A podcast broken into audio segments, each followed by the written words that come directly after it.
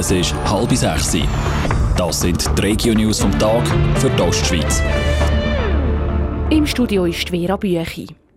Die 74. Olma ist eröffnet.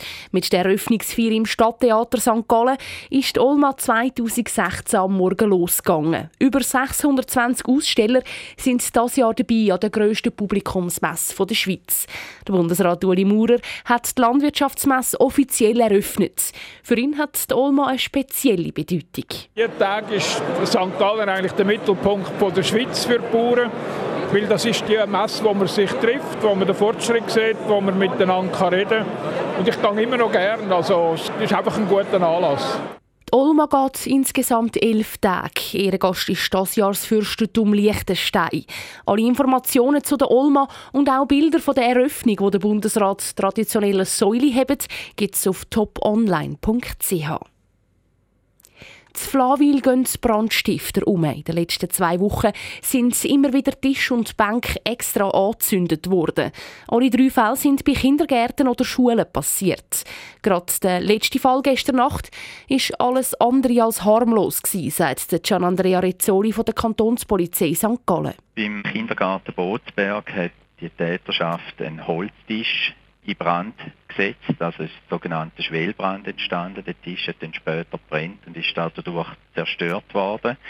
Man kann auch von Glück reden, dass die Fassade vom Kindergarten nicht in Brand geraten ist und so eine größere Geschichte entstanden wäre. Die Polizei hat vier Jugendliche verhaftet. Sie haben die Brandstiftung zugegeben, aber nur für den neuesten Fall. Es ist laut Gian Andrea Rizzoli unwahrscheinlich, dass sie auch für die anderen Brandstiftungen verantwortlich sind.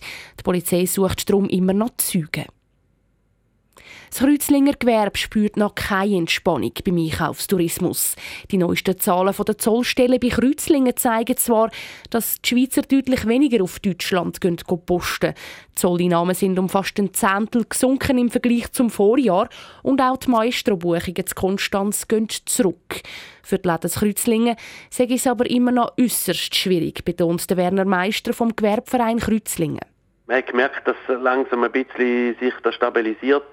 Preise, die natürlich auf Schweizer Seite angepasst worden sind, muss man auch sagen. Also, wenn man nur schon denkt an Drogerie Müller in Kreuzlingen, der zum Teil günstiger war wieder in Konstanz, der DM-Markt, was wir auch schon festgestellt haben. Und da macht natürlich sicher auch einen Einfluss. In Kreuzlingen wird weiter an Massnahmen geschaffen, um die Stadt zu beleben und leere Läden anders zu füllen.